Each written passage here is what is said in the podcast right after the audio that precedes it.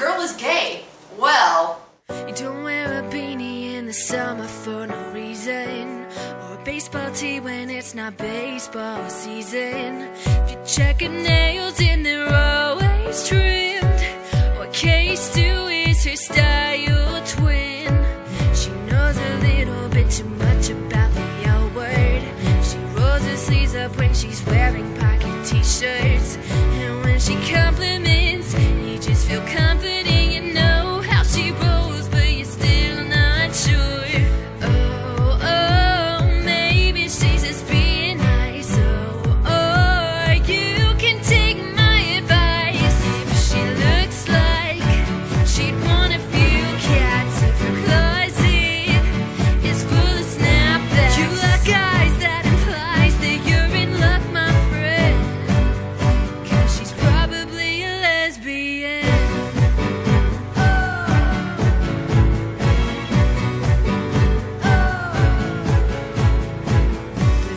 just a